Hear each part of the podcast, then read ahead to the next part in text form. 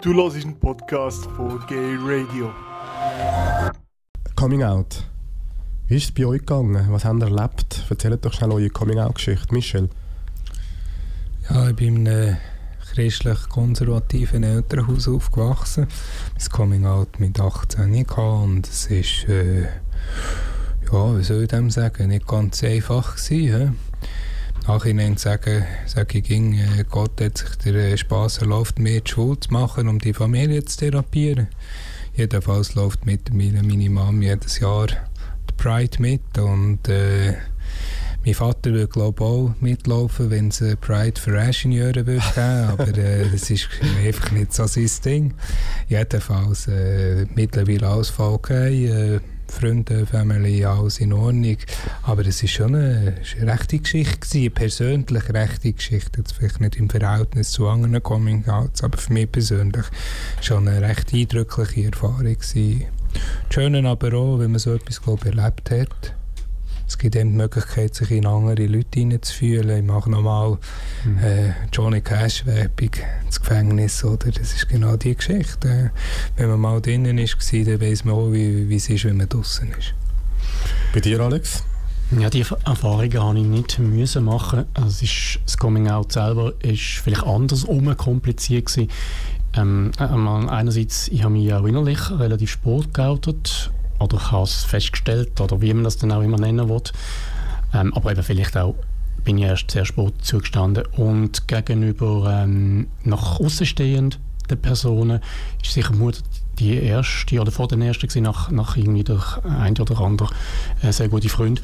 Ähm, aber die Situation ist irgendwie nicht so toll gewesen, weil es ist äh, eine Situation gewesen, wo ich in einer Krise war mit dem damaligen ersten ähm, Partner und dann ist mir einfach schlecht gegangen und dann ist es irgendwie zersprochen, warum es mir schlecht geht und dann in dem Zusammenhang habe ich geoutet. Ähm, ja, und, und zwischenzeitlich ist es kein Problem. Also, man, man, kann mich googlen und dann komme ich irgendwann ein Foto bei der SBB von mir auch im Geschäft. Bin ich mittlerweile logischerweise geoutet durch das. Ähm, ist aber länger gegangen, also dass, dass ich mich im Geschäft geoutet habe. Dort habe ich, und das liegt aber an meiner Person, eher der ängstliche, zurückhaltende Mensch, gerade in den Jugendjahren.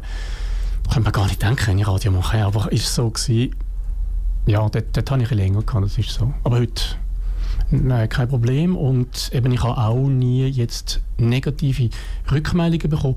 Das Einzige, wo mir gerade in den Sinn kommt, ist ein wirklich guter Freund von mir, den ich sehr, sehr viele Jahre kenne, dass, und das ist, vielleicht noch interessant von den Männern her, dass da irgendwo teilweise spüre ich manchmal, oder habe ich es gespürt, eine gewisse Zurückhaltung, wenn es so um Begrüßung, Verabschiedung gegangen ist. Was bei den Frauen nie der Fall war. Bei den heterosexuellen Männern ja. Aber wie gesagt, also das respektiere ich auch und das würde ich jetzt nie ansatzweise auch nur in, in, in einen negativen ähm, Kontext stellen. Michel, du hast gesagt, du bist in einem katholischen, konservativen Umfeld aufgewachsen. Was hat deine Coming-out-Geschichte mit deinem Glauben gemacht? Ähm, in einem nicht katholischen. Entschuldigung, nur in einem religiösen, ja, Fall, genau, leid, ja. in einem reformierten ja. Umfeld. Ähm, ja, ich glaube, es war eine rechte Lebenskrise, gewesen, aber es ist natürlich auch ein Erwachsenwerden. Es war es ist, es ist eine Glaubenskrise, gewesen, es war ein Hadern mit Gott. Ähm, und mittlerweile bin ich auch dort liberal äh, gegangen bis wieder in Kirche am Sonntagmorgen. Wellness für den Geist. Was reformierte Kirche und für mich ist das nach wie vor etwas, wo, wo mir gut tut, wo, wo, wo mir den Applaus macht. Was gibt dir der Glaube? Ich glaube, das ist für mich die falsche Frage. Ich finde nicht, äh, dass Religion hat für mich nichts Nutzen bedingt, sondern es ist die Situation, wo Leute zusammenkommen und in einer humanistischen Predigt, und so nehme ich die reformierte Kirche eigentlich wahr, in einer humanistischen Predigt dem Mensch sein, frönen, das ist das, was wo, wo mich, äh, wo mich irgendwie anregend dünkt. Und äh, Zeit nehmen, mal eine Stunde, anderthalb ohne Handy unterwegs zu sein, das ist irgendwie das, was was mir schön dünkt. Und der Rest ist, glaube ich, Privatsache. Ich bin nicht jemand, wo, wo das Gefühl hat, Religion gibt ihm Antworten, sondern Religion ist etwas, das ihn begleitet und irgendwie ergänzt und vielfältiger macht. Ja. Deine Homosexualität hat in der Gemeinde Platz. Ich bin, ich bin selber mal katholisch erzogen worden, ich bin austreten aus der Kirche, ich glaube auch nichts mehr. Aber es ist so, dort hat es keinen Platz gehabt. Ich kenne mich halt nicht aus in der reformierten Kirche. Also in der reformierten Kirche, wo ich relativ oft war, so in den letzten vielleicht zwei Jahren, jetzt wohne ich ja in Luzern, ähm, dort hatte ich eine Pfarrerin, die gesagt hat, äh, ja, also wenn ich dann will heiraten wie soll es darum sagen, sie wäre schon bereit. Also man hat eigentlich gebuhlt um mich und sie hat auch mal eine Predigt geschrieben für mich und, und so. Sie hat das nicht einmal gewusst. Sie hat, äh, sie hat einfach gesagt, sie würde an noch Leute denken.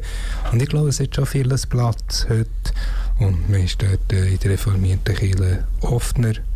Nicht alle, aber auch so, wie ich es erlebt habe, war es voll in Ordnung. Gewesen. Jetzt. Früher war es ein bisschen schwieriger. Gewesen. Was also ich, ich erlebe es übrigens auch in der katholischen Kirche. Ich bin auch katholisch ja. aufgewachsen, bin noch in der Kirche. Ja. Ähm, warum? Nicht unbedingt, wenn ich mit allem einverstanden bin, was zu rumläuft, das Beispiel. Oder in der katholischen Kirche, da gibt es ganz klar Sachen, die ich auch also absolut ablehne, die ich auch schrecklich finde, schlimm.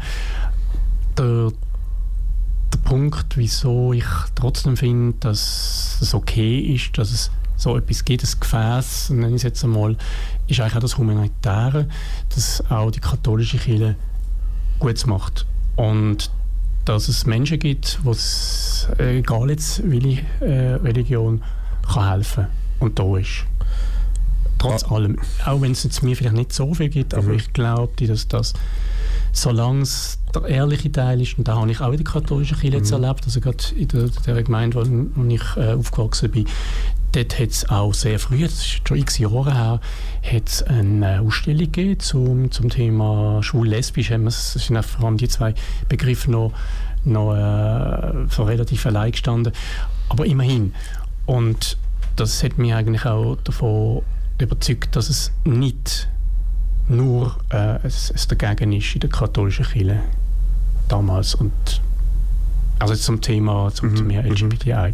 Aber wie gesagt, auch sonst glaube ich, dass, dass äh, Religion kann Menschen auch helfen solange es nicht überhand nimmt, jetzt, wenn man so Sekten und so Themen dann ja. ansprechen, dass es dann also das aus, aus, ausnutzen ist, dann finde ich es nicht gut.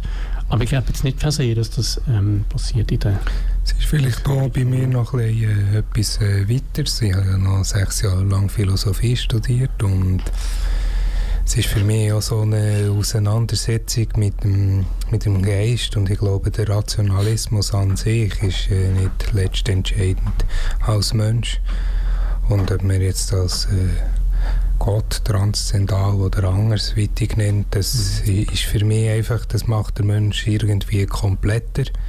Und ich bin sicherlich der Hinterletzte, der darauf achtet, dass meine Religion die richtige ist die ich auslebe, aber es ist, es ist, es ist auch zu einseitig von meinem Erfahrungsschatz her, wenn man jetzt so in einer Kant-Art und Weise probiert, die Welt zu rationalisieren und alles auf die Vernunft abzubrechen, im Bewusstsein, wie gefährlich das es ist, wenn man die Vernunft draussen lässt, mhm. im Bewusstsein aber auch, äh, wie schwierig es ist, wenn man nur über die Vernunft geht, weil mit der kann man auch alles erklären.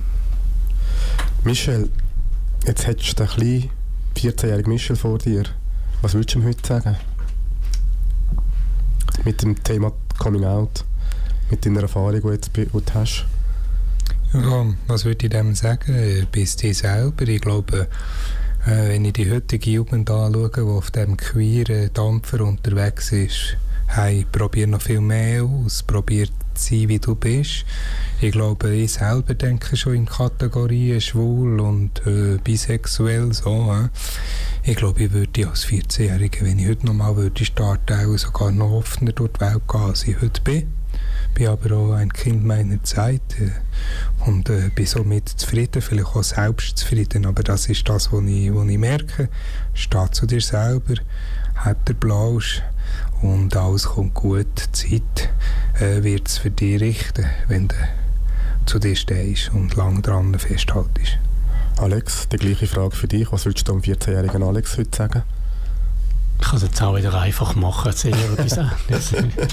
Wie der Michel erzählt hat, nein, ich glaube, das ist das, was man, wo man auch soll mitgeben soll, dass, dass, dass so eine junge Person also sich selber darf finden, dass sie sich auch die Zeit gibt, sich zu finden und ähm, nicht lässt, lässt einschränken durch irgendwelche Aussagen von irgendwelchen Menschen, sondern wenn man das Gefühl hat, nein, aber irgendwo offen, offen sein, das vor allem, offen für eigentlich alles.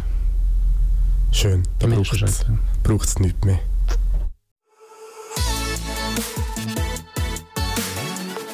Du hast einen Podcast von Gay Radio gehört. Die ganze Sendung und noch mehr findest du auf gayradio.lgbt.